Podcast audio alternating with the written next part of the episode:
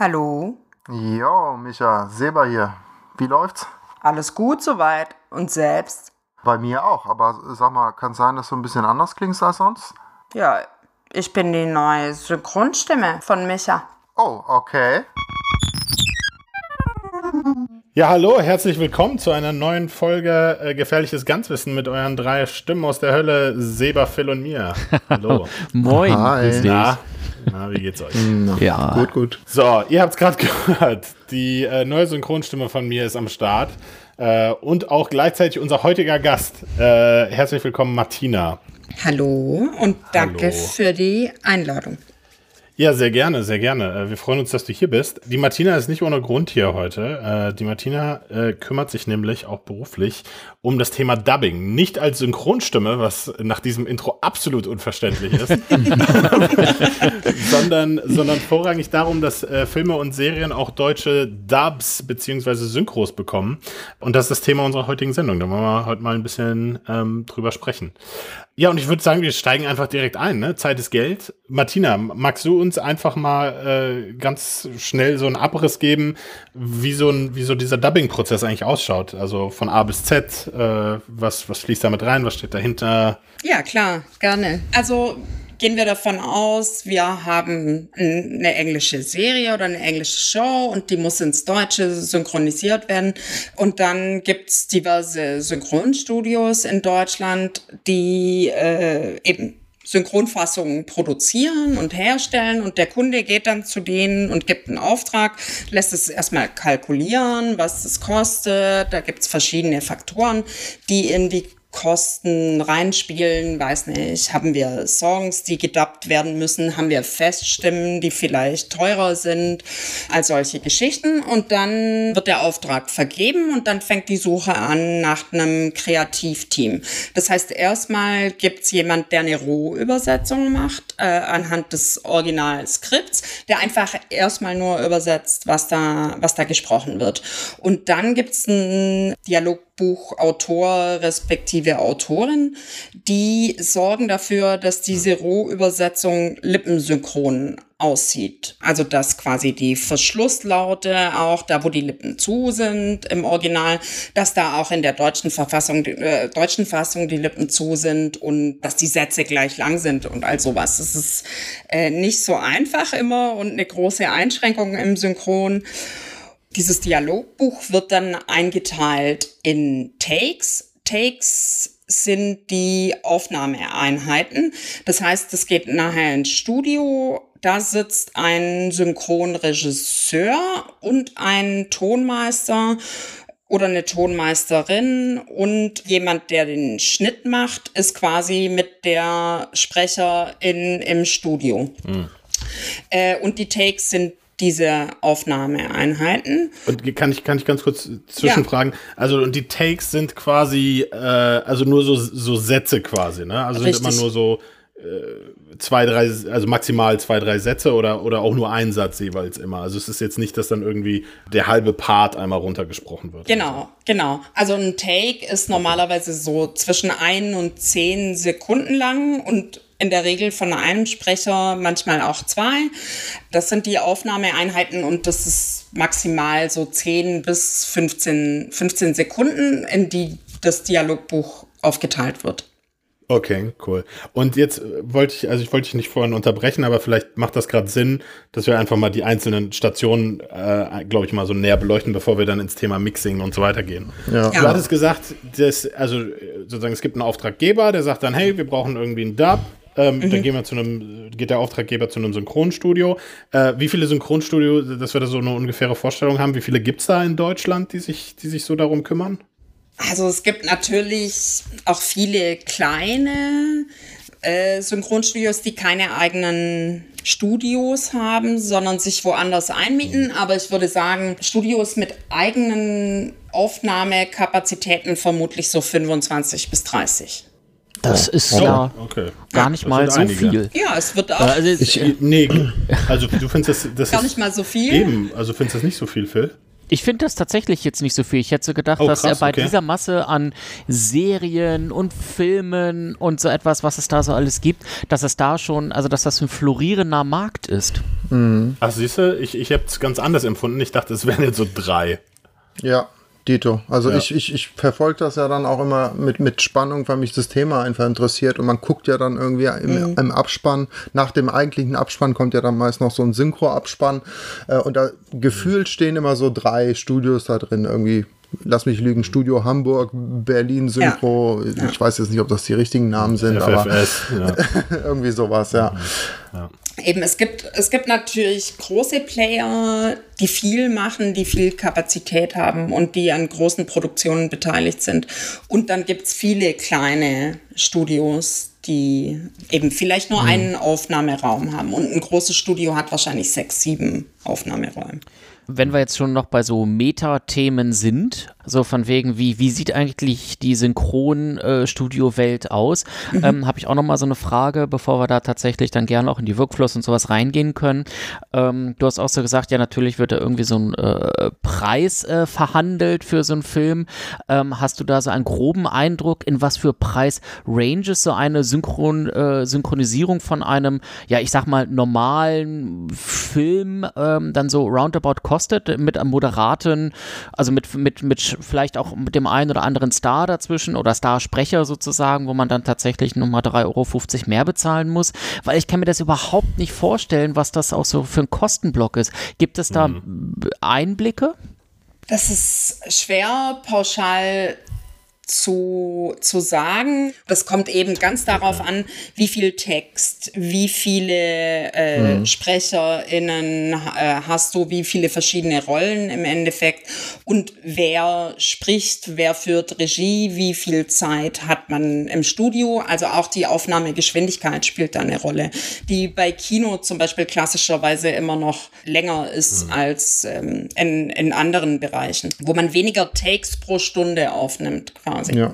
Ich als Filmfan habe mich ja oft geärgert. Es gab ja das ein oder andere Mal die Situation, dass äh, Sprecher XY äh, dann das große Geld gerochen hat, weil mhm. er irgendeinen bekannten Schauspieler spricht und äh, in der entsprechenden Fortsetzung dann irgendwie so hohe Gagen äh, verlangt hat, dass dann die Auftraggeber gesagt haben, nee, dann besetzen wir den einfach um und dann ist das natürlich dann für die, für die Zuschauer oder Zuhörer jetzt in dem Fall, wie mich dann manchmal ein bisschen enttäuschend, wenn äh, ja in der Fortsetzung dann ein komplett anderer Sprecher denjenigen dann, dann spricht. Ne? Ja, absolut äh, nachvollziehbar, aber eben auch ein interessantes Spannungsfeld für Auftraggeber, wie weit man da geht. Ist, ist das denn so überhaupt? Weil, also Seba sagt das jetzt zwar, okay, gut, da wollte jetzt einer irgendwie mehr Geld. Ähm, aber ist das denn, also ist das denn tatsächlich ein gängiges Problem, dass man sagt, okay, gut, es gibt halt Sprecher, die jetzt halt irgendwie einfach echt deutlich teurer sind als andere Sprecher, wo dann tatsächlich auch das eine Kalkulation unter Umständen dann zum Opfer fällt? Also es ist definitiv so, dass SprecherInnen, die Feststimmen sind von sehr etablierten Stars, ähm, dass da natürlich oft sehr hohe Gagen aufgerufen werden. Genau. Und man als Auftraggeber dann entweder die Wahl hat, man zahlt diesen Preis oder man zieht den Zorn der Zuschauer auf sich, indem man umbesetzt. Ne? Von mir dann, ja. genau. Genau, Seba trollt dann auf Twitter. beschwört, ja, dann den, beschwört dann den Shitstorm rauf, genau. Ja. Ja, okay, verstehe. Aber ganz kurz, weil äh, wir jetzt auch öfter über Auftraggeber gesprochen haben. Ähm, das sind ja dann in der Regel, also nach meinem Verständnis, jetzt entweder das, das Filmstudio, das einen Film ins Fernsehen, äh, ins Kino bringen will, oder ein entsprechender genau. TV-Sender, ja. der einen, ja. äh, eine Serie in, ins Fernsehen bringen will, oder ein Streaming-Anbieter, richtig? Das sind ja dann am Ende des Tages die sogenannten Auftraggeber. Oder Games noch nicht zu vergessen. Ne? Games auch ein großer ja, Lokalisierungsmarkt. Okay. Oh ja. Absolut. Ähm, weil wir, wir haben da neulich Thema, selber, haben wir ja drüber gesprochen, ne, mit Call of Duty, mhm. ähm, dass dann der, der John McClane-Charakter dann ja auch gesprochen wird von mhm. der deutschen Synchronstimme von Bruce Willis ja. zum Beispiel und so. Grandios. Ja. Genau, ja. Fällt da, fällt da dann mit rein. Was ich jetzt noch äh, wissen wollte, weil du das auch mhm. gerade angesprochen hast, Martina, Songs zum Beispiel, ne? Ähm, das ist ja natürlich ja auch erstmal eine Kreativentscheidung, werden die Songs erstmal mit übersetzt oder nicht. Kostet das dann auch tatsächlich mehr? Also so, so, eine, so eine Songübersetzung, fällt das dann auch deutlich ins Gewicht? Oder ist es dann eigentlich ja, okay, ähm, läuft halt unter Dialog, wird irgendwie nach, nach Line oder nach Minute irgendwie berechnet? Oder wie läuft das da? Nee, nee, Ne? Das ist tatsächlich eine, eine, eine total äh, separate Kalkulation. Man hat auch noch mal normalerweise sind es auch noch mal andere Leute, die die Song-Adaption machen und die Musikregie, weil da ja natürlich auch ganz andere äh, Skills mhm. nötig sind äh, um auch professionelle Sänger im Studio anzuleiten. Also wenn jetzt nur mal jemand, mhm. weiß nicht, in der Folge kurz Happy Birthday singt, ist es eine Sache. Aber wenn wir jetzt wirklich von Musicalfilmen oder Animationsfilmen mit vielen äh, äh plotrelevanten mhm. Songs sprechen, dann äh, ist es auf jeden Fall ein großer Faktor in der Kalkulation und auch nochmal ein ganz eigener Schritt mit nochmal eigenen Leuten, die dafür wirklich ähm, geschult sind und das äh, fällt kostentechnisch auf jeden Fall auch sehr ins Gewicht. Und gerade bei Kids- und Family-Titeln lokalisiert man Songs da äh, ja meistens. Die Eis Eiskönigin fällt mir sofort ein. Genau. Und jeder genau. andere Disney-Film eigentlich. Ja, stimmt. Ja. Wo ich ja auch irgendwie gehört habe, dass die wirklich äh, Musical-Stars äh, ranholen, um, um die Sachen dann auch wirklich gut einzusingen. Ich habe noch mal eine Frage auch ähm, zu dem Thema Buch, ähm, mhm. weil du hast ja oh, gesagt, okay, da, da, wird dann halt der, der, der Content geschaut, ähm, also der Film oder die Serie oder das Spiel oder wie auch immer. Dann wird sozusagen erstmal übersetzt und dann gibt es ja noch den zweiten Schritt, wo es dann eben angepasst wird an äh, die Lippenbewegung, Lippensynchron und so. An welcher Stelle an de, in dem Moment findet das denn statt, sozusagen, die, ähm, wie soll ich sagen, so die, die, die kreative Überlegung? Also sozusagen, ist die Übersetzung wirklich erstmal nur eine reine Übersetzung? Ja. Und gibt es dann nochmal einen zweiten Schritt, wo dann geguckt wird, wie macht das jetzt kreat also was macht da jetzt eigentlich Sinn, sozusagen die, die, die kreative Absicht zu erhalten? ähm, und, und wird dann nochmal an die Lippensynchronität angepasst? Oder also wo findet das statt, dass sozusagen die, die Übersetzung auch, also nicht nur die wörtliche Übersetzung ist, sondern irgendwie auch mhm. Sinn macht? Also dann so kulturelle Einflüsse irgendwie äh, reinkommen, Zeitgeist, äh, Referenzen an bestimmte Dinge und so weiter. Oder Wortwitze zum Beispiel auch, ne? Also die Rohübersetzung ist erstmal nur wirklich eine Rohübersetzung. Wenn das eine gute Rohübersetzung ist, dann hat die aber natürlich schon Fußnoten und Verweise, ähm, eben wie, wie du sagst, auf bestimmte, was nicht, Redewendungen oder kulturelle Eigenheiten aus der Ausgangssprache und Ausgangskultur, um den Kontext zu geben, um das dann äh, richtig zu adaptieren, dass diejenige Person, die dann, also wir können ja auch mal von Content sprechen, der aus dem Koreanischen übersetzt wird, wo jetzt DialogbuchautorInnen vielleicht nicht immer selbst eine Referenz mhm. haben.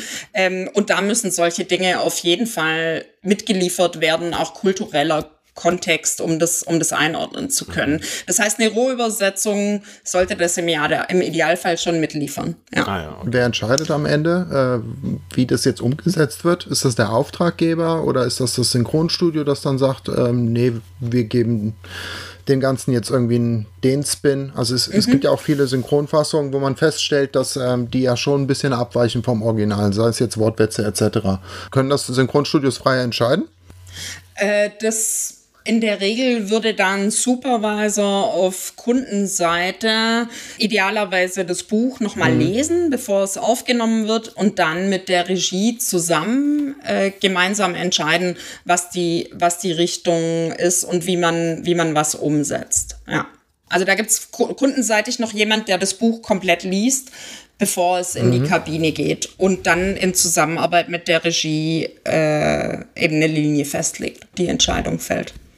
Und wenn du dann als, als Auftraggeberin jetzt, sage ich mal, zu einem, äh, zu einem Studio mhm. gehst und sagst, hey, wir haben jetzt Film XY, wir hätten den gern übersetzt und so, äh, was bekommt das Studio denn? Also bekommt das Studio sozusagen das Originalskript oder gibt es auch Fälle, wo äh, quasi der Content allein nur herhalten muss? Also ich nehme mhm. an, das war sozusagen in, in, in former times, also so damals, war das wahrscheinlich gängiger, dass man einfach irgendwie einen Film bekommen hat und, und der Film war dann einfach die Grundlage.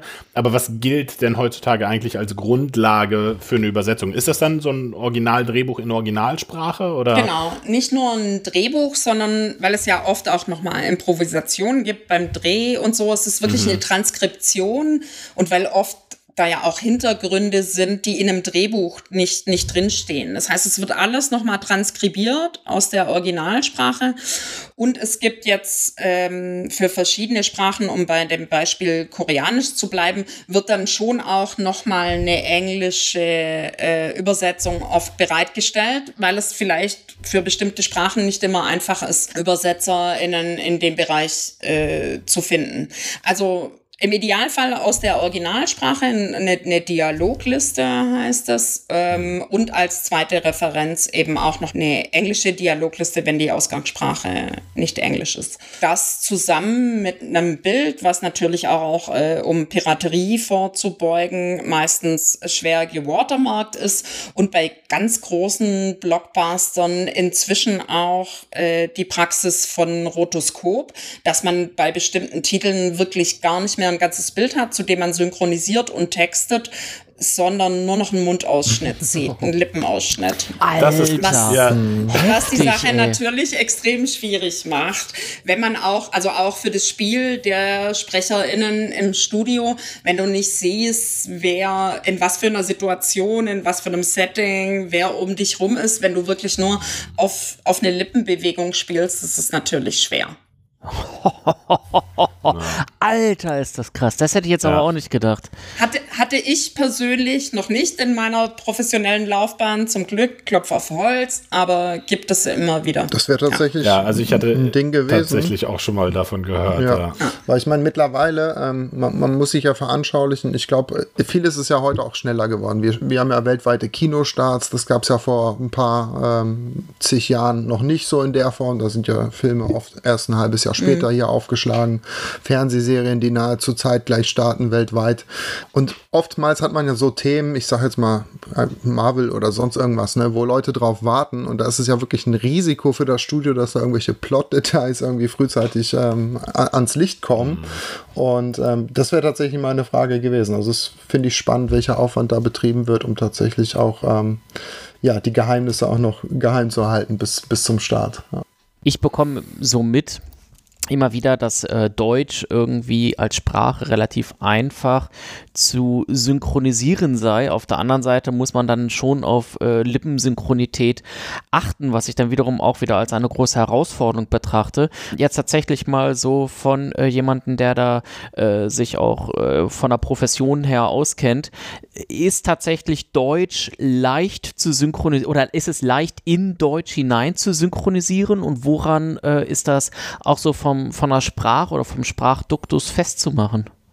Ich glaube, das ist erstmal schwer pauschal zu sagen, aber mein Eindruck, und der mag subjektiv sein, ist schon, dass Sprachen, die dem Deutschen näher sind, auch in, in Rhythmus und Duktus, wie zum Beispiel das Englische, ist vermutlich leichter ins Deutsche zu synchronisieren als Sprachen, die ganz andere ähm, äh, Rhythmen haben. Also ich persönlich meine sogar, ich sehe immer, wenn das in der Originalsprache Spanisch, Französisch oder auch Farsi oder äh, Hindi ist, dass man da das Deutsche, vielleicht sind auch unsere AutorInnen da nicht so geübt drin, das draufzulegen, das mag auch sein, weil Englisch einfach lange die Standardsprache war, aus mhm. der der meiste Content kam, der äh, synchronisiert wurde.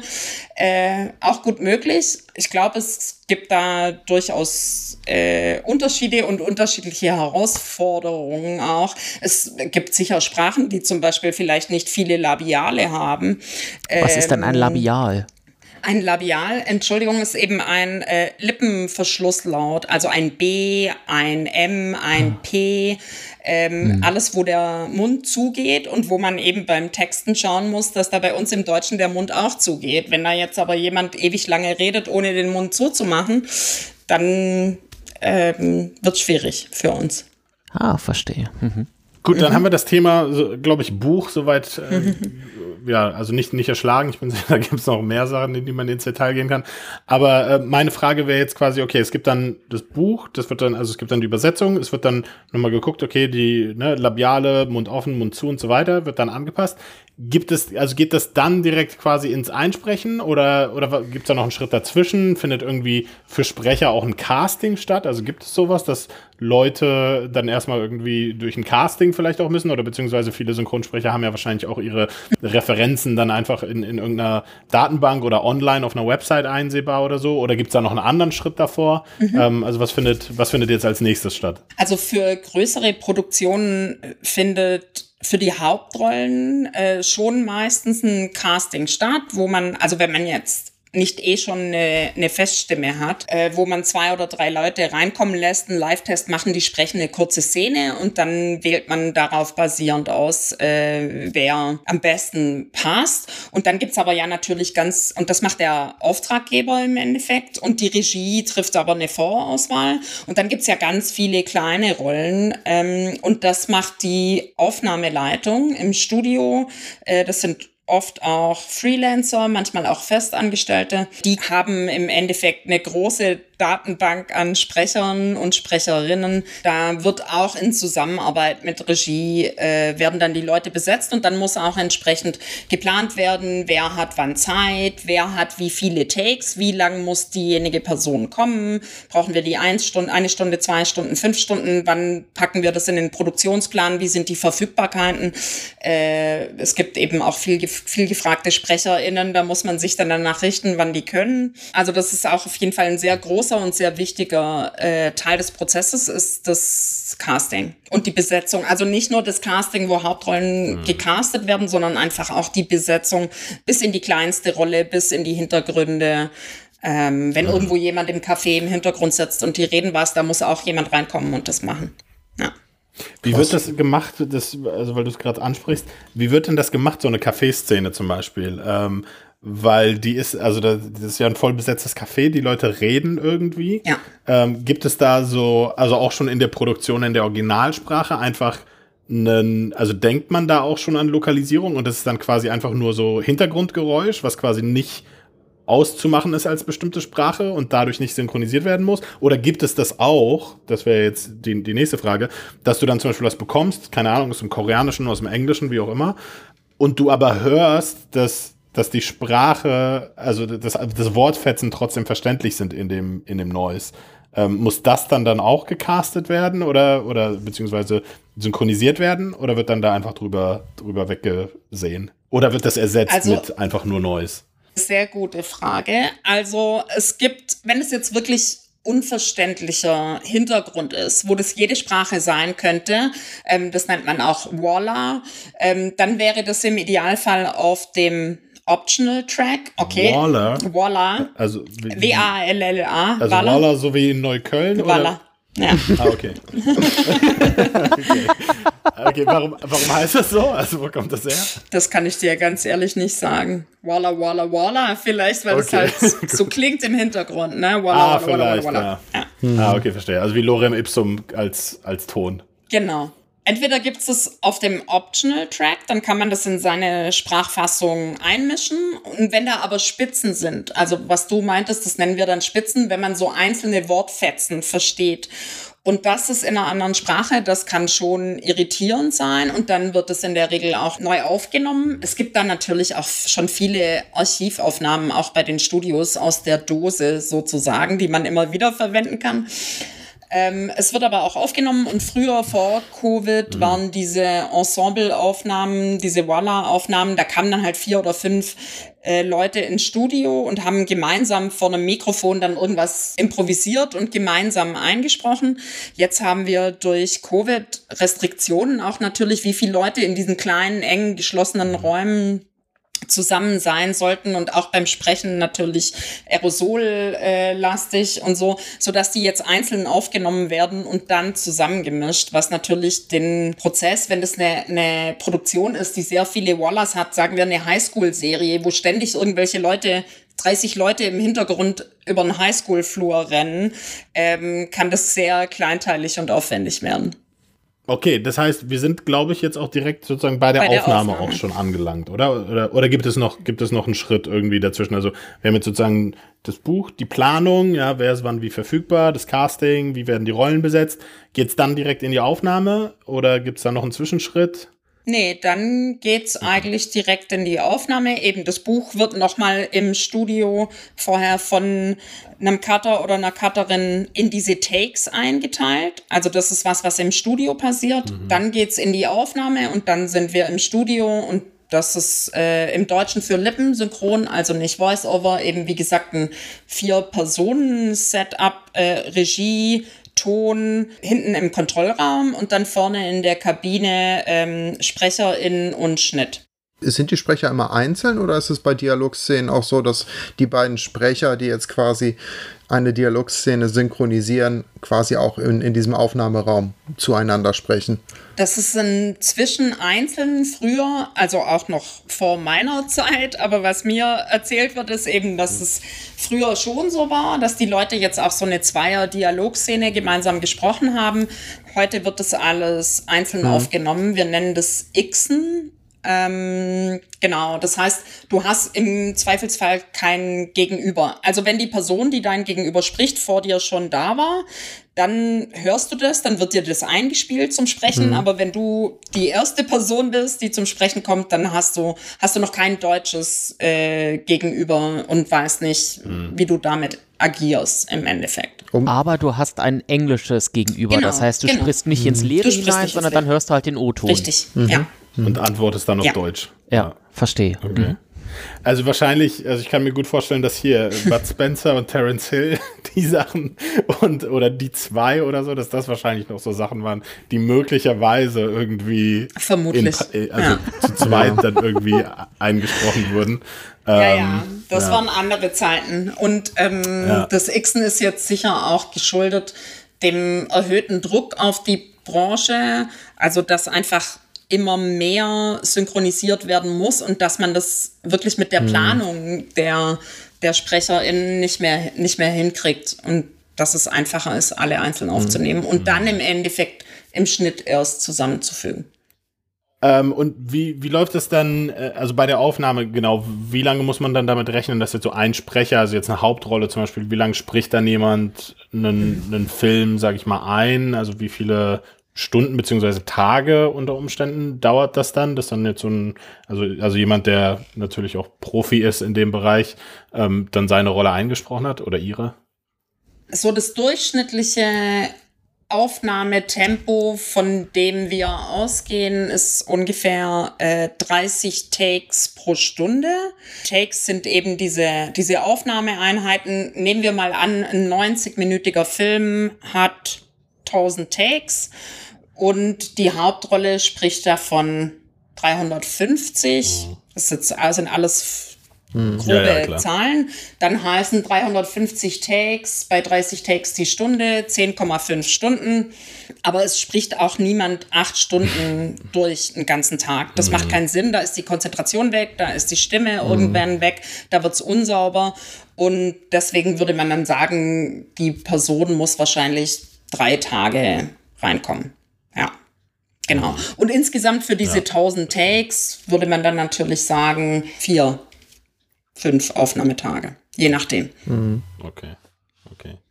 Kommt das vor, dass auch man eigentlich schon mitten in der Aufnahme ist und so und merkt, ja, da haben wir jetzt gerade irgendwie halt total fehlbesetzt und wird dann, also gibt es das dann, dass dann auch so eine mhm. Reißleine gezogen wird, dann wird halt gesagt, okay, sorry, dann müssen wir jetzt einfach die Rolle jetzt nochmal komplett neu einsprechen von wem anders. Ähm, das, also das, ja, dass man einfach dann schon ja. bei der Aufnahme merkt, ugh, läuft nicht. Das gibt's nicht sehr oft, weil natürlich im Idealfall schon davor im Besetzungsprozess gründlich gearbeitet wurde. Aber es gibt immer wieder Situationen, wo man im Studio merkt, der oder die kommt nicht rein oder es passt einfach nicht, es liegt nicht richtig drauf oder wie man in der Branche sagt, es kommt nicht aus dem Gesicht. Und ähm, also dass die Stimme nicht aus dem, aus dem Gesicht auf, mhm. äh, vom Bild kommt. Ja. Und ja, das passiert. Selten, aber es passiert auf jeden Fall. Ja. Und es ist immer, ist immer unschön, man möchte es vermeiden, aber manchmal muss man es dem Produkt zuliebe tun. Dann gibt es ja noch das ganze Thema Schauspieler oder Schauspielerinnen, die sich selber sprechen. Manchmal ja auch, nehme ich an, darauf bestehen, sich selber zu sprechen. Was sind da so deine Erfahrungswerte? Ist das was, wo du sagst, ja, grundsätzlich immer cool oder äh, schwierig eher? Oder ja, also wie ist da so die Praxis? Weil, also, weil ich kann nämlich nur aus, aus meiner Sicht als Zuschauer ähm, dann wahrnehmen, dass es manchmal klappt. Mhm. Also ich finde, äh, eine Person, die das ganz hervorragend macht, finde ich, ist Christoph Walz. Ähm, mhm. der, der spricht sich halt zum Beispiel sehr gut selber. Aber dann gibt's halt auch Fälle, wo man dann so denkt, uff, also Schauspielen und Sprechen sind offensichtlich zwei verschiedene Paar Schuhe, ähm, wo es dann einfach nicht mehr so gut klappt. Auf jeden Fall. Also ich finde es auch schwer pauschal zu sagen, weil es immer wieder mhm. ähm, auch Leute gibt, die das, die das ganz toll machen. Und ich würde auch nicht sagen, Schauspielen und Sprechen sind jetzt komplett zwei Paar Schuhe, aber nicht jeder Schauspieler kann automatisch gut synchron sprechen. Also ich glaube, die Situation ist einfach nochmal eine ganz andere. Mhm. Äh, in diesem Studio auch dich selbst zu sehen, Mikrofon sprechen ist schwierig. Du kriegst ganz andere Regieanweisungen als an einem Set. Ne? Da geht dann der Tonmeister, sagt dir, ob du lauter oder leiser sein musst oder ob du irgendwie Schmatzgeräusche machst oder ob du knackst oder und, und äh, der Schnitt äh, sagt dir, du musst vorne schneller sein und hinten mhm äh, hinten kürzer und hinten länger und irgendwie die Pause liegt da eher auf dem und dem äh, Wort. Und dann kommt noch eine Regieanweisung von der Regie im Endeffekt, die deine Performance angeht und dein Spiel. Und also es ist einfach auch eine andere Situation und es ist eben nicht, nicht alle Menschen mit einer Schauspielausbildung mhm. sind automatisch damit für Synchronsprechen geschaffen. Mhm. Da kommen irgendwie auch noch andere Faktoren mit rein. Ja. Und manchmal klappt das ganz toll und manchmal eben nicht. Ja. ja. Den, den Eindruck habe ich auch. ja, äh, genau. Also dann gehen wir jetzt davon aus, okay, Sprecherin war da, hat alles eingesprochen, alle Aufnahmen sind im Kasten. Was passiert als nächstes? Dann kommt der Schnitt der eben diese ganzen verschiedenen Tonspuren, weil ja alles einzeln aufgenommen wurde, zusammenlegt. Da auch, es sind ja oft auch mehrere Takes aufgenommen worden. Das sitzt ja meistens nicht beim ersten Mal. Und dann legt man meistens schon im Studio fest, okay, das liegt auf der Eins, ne? Das ist jetzt unser bevorzugter Take, den wollen wir nehmen. Und das wird dann eben alles zusammengemischt zu so einer Edit-Session und aus der wird dann gemischt. Die geht dann in die Mischung und in der Mischung wird sozusagen die Sprache, die aufgenommene Sprache auf die Hintergrundgeräusche, wir nennen das ME, Music and Effects, da wird es draufgelegt. Das heißt, es gibt quasi für die internationalen Fassungen, gibt es immer sozusagen eine, mhm. eine Mischung ohne Sprache. Eben, wo halt die Musiken, die Effekte, also Effekte wie Türknallen, Schritte, ähm, solche Geräusche drauf sind und da wird die Sprache draufgelegt und die muss dann eben in der Mischung eingebettet werden und da müssen aber auch noch solche Dinge gemacht werden wie Perspektiven, kommt da jetzt jemand von rechts aus dem Raum, kommt da jemand von rechts in den Raum rein, ähm, wo steht der, was mhm. hat der mhm. Raum für einen Hall, ist es jetzt ein kleines Badezimmer oder ist es irgendwie ein, weiß nicht, Flocati äh, ausgekleideter Raum? Ist es eine große Halle? Ist es ein Schwimmbad? Wie sind, wie sind die Klangverhältnisse? Oder auch Dinge wie jemand spricht übers Telefon oder über ein Funkgerät, dass da die entsprechenden Effekte gemacht werden. Das wird, wird dann alles nochmal mhm. in, der, in der Mischung angepasst und versucht, so nah wie möglich ans Original ranzubringen dient da als Referenz dann das Ausgangsmaterial, also ja. der, der, Film in der Originalfassung, oder kommt es auch vor, dass, äh, dass so, so, eine Art Regieanweisung oder eine, eine Kreativanweisung auch mitgegeben wird? Äh, dass es heißt, ja, bei der Szene haben wir jetzt bewusst in der Mischung darauf geachtet, dass dies oder jenes ist, dass das für die Lokalisierung dann auch eintrifft, oder orientiert man sich einfach an, an, an der Mischung und an dem Ton, wie er im Originalfilm vorliegt? Man orientiert sich auf jeden Fall, also das ist das Gebot, dass man sich an der Originalfassung orientiert. Noch einfacher und schöner ist es natürlich, wenn man die Info schon mitkriegt, okay, hier für diesen Faz, also der Faz ist dann der Effekt zum Beispiel, weiß nicht, ein Hall-Effekt oder ein, eben so ein Funkgerätseffekt oder eine, eine, Distortion oder sowas, haben wir dieses und jenes Plugin verwendet. Wenn man die Anleitung schon kriegt, umso besser. Meistens ist es aber mhm. tatsächlich einfach so, dass man in die Originalfassung reinhört und dann der Tonmeister oder die Tonmeisterin eben versuchen müssen, das nachzuempfinden nach ihrem besten Wissen und Gewissen und was sie eben zur Verfügung haben, um das möglichst nachzuempfinden. Und da muss man ja auch noch mal dazu sagen, weshalb Dinge vielleicht oft für O-Ton-Fans dubby klingen, also so synchronisch, ist, dass halt Dialoge am Set eben ganz oft oder allermeistens mit einem Mikro geangelt werden oder mit einem Ansteckmikro aufgenommen sind und wir halt natürlich in einem cleanen Studio auf ein Mikro aufnehmen. Das heißt, unsere Sprache klingt im Endeffekt nie so eingebettet in den Raum, wie das in einer, wie ein Originalproduktionston mhm. klingt. Man kann das immer versuchen nach, nachzuempfinden, aber es wird wahrscheinlich selten äh, 100% sein. Kann ja auch Vorteile ja. haben, wie ja. das Beispiel Tenet gezeigt hat.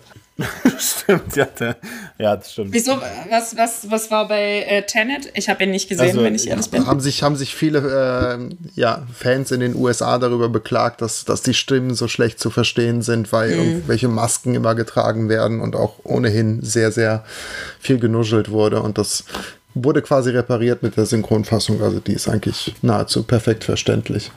Ja, und die, die Christopher Nolan-Mischung ja ohnehin immer so einen Ruf so, Musik haben. sehr laut. Genau, ja. das kommt ja noch dazu. Ähm, wo, wo dann unter Umständen, also das wäre jetzt auch eine Frage, wobei das ist natürlich auch kein, keine, da gibt es auch keine pauschale Antwort für, ähm, aber dass dann auch ein Tonmeister quasi nach eigenem Wissen und Gewissen dann auch für die deutsche Fassung mischt ähm, mhm. und, und sich dann halt einfach daran orientiert, okay, was ist jetzt gute Sprachverständlichkeit für die deutsche Fassung ähm, und nicht unbedingt versuchen wird nachzuempfinden, sozusagen, was, was in dem Original vorliegt.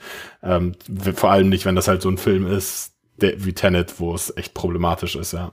Ja, das mhm. ist natürlich ein schmaler Grad und äh, ich würde mal sagen, das deutsche Synchron ist auch sehr bekannt dafür, Wert auf Verständlichkeit zu legen und da dann viel, Sachen mhm. vielleicht auch mal hochzuziehen oder deutlicher zu machen, als sie im Original wären. Ja.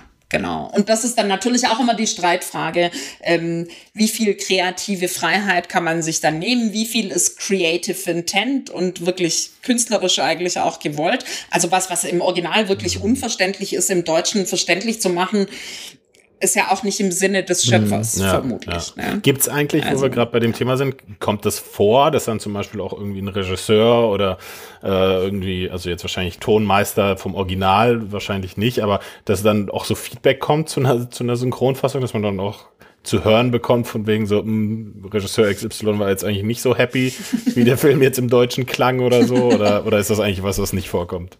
Also manchmal, wenn man jetzt einen deutschen Regisseur oder eine Regisseurin hat, ähm, die einen amerikanischen Film produzieren, die hören sich dann meistens die deutsche Fassung schon nochmal an. Ich hatte letztens mal das Feedback, he thinks it's okay, but he likes the original version better. und das ist wahrscheinlich so das höchste Lob, das man finden kann in einer, in einer Synchro. Ja, genau. glaube ich. Ich sag mal, ich glaube auch für den, äh, also nicht nur für den amerikanischen Markt, aber insbesondere, was ja sozusagen klassischerweise kein Dubbing-Markt ist, ähm, fühlen sich Dubs mhm. dann einfach auch komisch an. Und ich merke das ja auch an mir selber, dass ich mich mittlerweile auch wahnsinnig daran gewöhnt habe, wie Filme, also Filme im Original zu schauen einfach und wie Filme im Original klingen. Und wenn ich dann dieselben Sachen auf einmal gedubbt höre, dann denke ich mir auch mal so, uff, okay, schwierig, aber ähm, es ist einfach eine, eine Gewohnheitsfrage. Und das äh, hast du ja eben auch, auch angerissen dieses, dieses vordergründige Mischen führt dann ja wahrscheinlich auch dazu, dass ein deutsches Publikum auch eine andere Erwartung hat daran, wie eine Show oder wie ein Film auch irgendwie zu klingen hat, wenn man so gewohnt ist, dass dann das Original dann genau, einfach irgendwie sind, komisch und hintergründig klingt.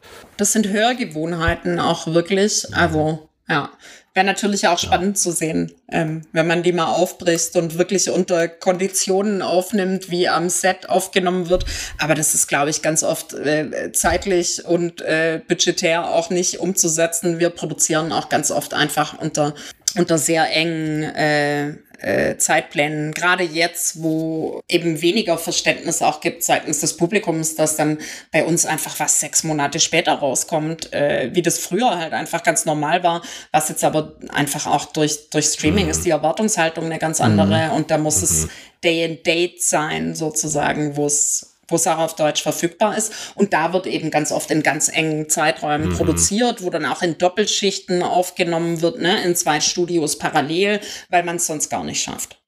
So, dann haben wir, dann haben wir die, die Mischung und so weiter. findet danach noch irgendwas statt. Also es wird sozusagen abgemischt in, keine Ahnung, 5.1, Atmos, was auch immer ähm, erfordert ist und wird dann einfach an den Auftraggeber dann wieder zurückgegeben oder beziehungsweise an die an das Post-Production-Team, das sich dann kümmert oder beziehungsweise das wäre ja eigentlich mal auch eine Frage, wer kriegt dann eigentlich die fertige Mischung? Also ja, also wo, wo geht das überhaupt hin? Also die fertige Mischung wird wird auf Kundenseite ähm, nochmal abgenommen, mhm. in der Regel, wenn möglich. Dann wird quasi ein Audio-File geliefert und dann kommt es halt drauf an, was dein ähm, was, dein, was dein Medium ist, ne? ob das jetzt eine Streaming-Produktion ist oder ob das eine Kinoproduktion ist, wo du ein DCP herstellst oder ob das Fernsehen ist. Je nachdem wird es dann halt natürlich auf äh, weiter verarbeitet sozusagen. Ja. Gut, und dann, wenn es geliefert ist, ist es vorbei und dann ist dein Job auch rum und dann kommt der nächste Film oder Serie. Richtig, richtig. Außer man okay. findet halt hinterher noch was beim Schauen, was auch immer wieder mhm. passiert. Mhm. Trotz vielen Augen und vielen Ohren ja. sieht mhm. man irgendwann mal was und denkt, nein. Und dann wird, wird, wird vielleicht auch noch mal repariert, aber das sollte, sollte nicht der Fall sein. Ja. Naja, in Zeiten von Streaming kann man das ja zumindest noch machen, jetzt nachträglich. Ähm, mhm. Früher im Fernsehen oder. Richtig, oder keine, keine, keine 35 mm Kopien ja, mehr, wo, ja. Ja, wo äh, das Lichtton negativ neu äh, hergestellt werden muss. Worst case, mhm. ja. Gibt es denn äh, aus deiner Sicht irgendeine Synchro, wo du sagst, boah, beste Synchro ever? Ich muss echt sagen, ich mag sehr, das ist auch ein alter Hut, aber ich mag sehr die Synchro von Wes Andersons Tiefseetaucher mit Willem Dafoe als hm. äh, Schwabe. Das mag auch an meiner eigenen nicht zu überhörenden Herkunft liegen. und dass da so schöne Worte einfließen wie Grasdackel und ähm, ja, genau. Also das finde ich sehr charmant gelöst und generell eine gute Synchro. Es gibt sehr viele sehr gute Synchros, die kreativ sind und sich Mühe geben. Ich verstehe auch alle, die sagen, sie möchten lieber im Originalton schauen, aber es ist wirklich auch eine Frage des Zugangs. Ne? Also nicht jeder hat auch einfach die entsprechenden Sprachkenntnisse und in den mhm. Untertiteln kannst du nicht alles abbilden. Die Untertitel sind immer verkürzt wegen der äh, äh wegen dem Reading Speed, mhm. also wegen der Lesegeschwindigkeit. Insofern, also ein Tod stirbt man immer, außer man spricht die Originalsprache wirklich fließend und versteht alles. Synchro ist schon eine tolle Sache und wir haben ein ganz gutes Niveau in Deutschland meistens den Eindruck, muss ich sagen, habe ich auch. Und ich frage mich immer, ob das daran liegt, dass ich einfach deutsche Synchros dann irgendwie gewohnt bin seit Kindesbeinen äh, oder ob es tatsächlich auch wirklich im Vergleich so ist, weil äh, ne, man hatte ja dann mit Zeiten der DVD ja erstmalig die Möglichkeit, auch in andere Sprachen reinzuhören. Und ich hatte eigentlich immer das Gefühl, irgendwie die deutsche Synchro hat immer so ein so, so ein Tick mehr Finesse als dann irgendwie, hm. ja, eine, eine, eine, spanische oder eine italienische oder wie auch immer. Naja, ich will, also ich will da meinen Kollegen auch gar nicht irgendwie, ähm, weiß nicht, absprechen, dass die nicht auch äh, gute Arbeit machen. Wie gesagt, das sind, glaube mhm. ich, auch Hörgewohnheiten, was wir gewohnt sind zu hören und wie wir es kennen. Ich meine, ja, in Polen ähm, das Lektor-Dubbing, wo einfach im Endeffekt eine, eine, eine, eine Person emotionslos alle Rollen drüber spricht. Hm, love it. Ist für die polnischen Zuschauer einfach und Zuschauerinnen das, was sie gewohnt sind und was sie hören. Und ähm, auch wenn das für uns befremdlich ist, ja. Die, ja. wo, die wollen das auch gar nicht anders. Ich, ich habe da mal gehört, dass die eben sagen, was, Dubbing, das ist doch nur was für Kinderfilme. Ne? mhm. Naja, ja. es, gibt, es gibt jetzt erste, erste Versuche äh, mit bestimmten Projekten, glaube ich, da auch anderweitig vorzugehen. Aber. Okay. Ja, gut. Abschließende Frage von meiner Seite, außer ihr beiden habt noch irgendwie was? Ich habe auch eine abschließende Frage. Vielleicht haben wir dieselbe abschließende Frage. Wollen wir, wollen wir es mal drauf ankommen lassen? Ich fange mal an und dann sagst du, verdammt, hätte ich sie mal gefragt. Okay. ähm, ja, wahrscheinlich, wahrscheinlich hat einer so einen Spannungsbogen und den möchte ich dir eigentlich nicht kaputt machen, als finale Frage sozusagen. Nein, wir haben jetzt, das merkt man noch an der Länge der Sendung, dieser Produktionsprozess einer, äh, einer, eines Dubbings ist ja deutlich umfangreicher, als man sich so vorstellt. Und wir sind jetzt ja die einzelnen Schritte so durchgegangen. Wenn man das jetzt mal so auf Realzeit wieder runterbricht, wie lange ist denn der Vorgang so im Durchschnitt? Durchschnitt. Ähm, natürlich kommt das auch wieder ein bisschen drauf an, auf Produktion und natürlich auch welcher äh, Druck sozusagen in der Produktion äh, da drin ist, um da ein Dubbing hinzubauen. Aber so durchschnittlich von hey, wir suchen jetzt hier ein, ein Produktionsstudio, ein Synchrostudio, bis hin zu alles fertig, alles abgemischt, alles mega. Von was für einem Zeitraum sprechen wir da? Ich würde jetzt mal sagen, im Schnitt drei Monate.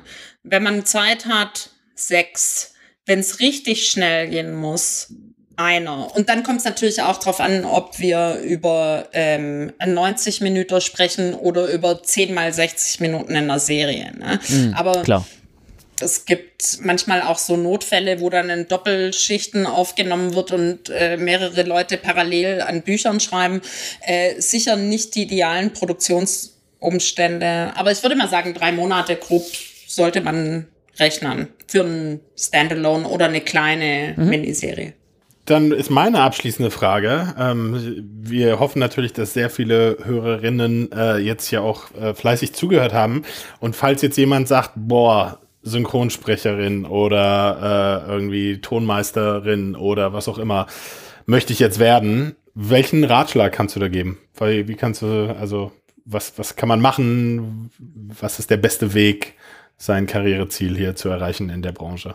Ja, das kommt natürlich eben darauf an, ob man äh, den Beruf eher produktionsseitig sieht, äh, wie zum Beispiel Ton oder Schnitt. Ähm, also Ton, da braucht man auf jeden Fall eine audiotechnische Ausbildung. Fürs Sprechen tatsächlich eine Schauspielausbildung würde ich wirklich immer voraussetzen, idealerweise, oder eben eine, eine Sprecherinnenausbildung auf jeden Fall. Und dann zum Sprechen Aufnahmeleitungen abtelefonieren bei den Studios und irgendwie versuchen, einen Fuß in die Tür zu kriegen.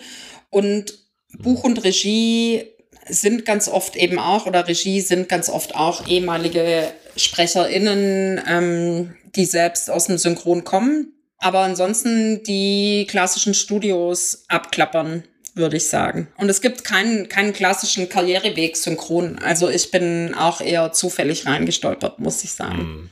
Ja, dann, ähm, wenn keine weiteren Fragen mehr sind von eurer Seite, dann würde ich sagen, haben wir einen sehr, sehr schönen und informativen äh, Rundumschlag und Übersicht bekommen von dir, Martina. Gut. Ähm, zum Thema Dubbing. Ähm, freuen uns sehr, dass du hier warst in unserer Sendung. Vielen lieben Dank. Dankeschön. Genau. Und uns da äh, uns und unsere Hörer ähm, erleuchtet hast.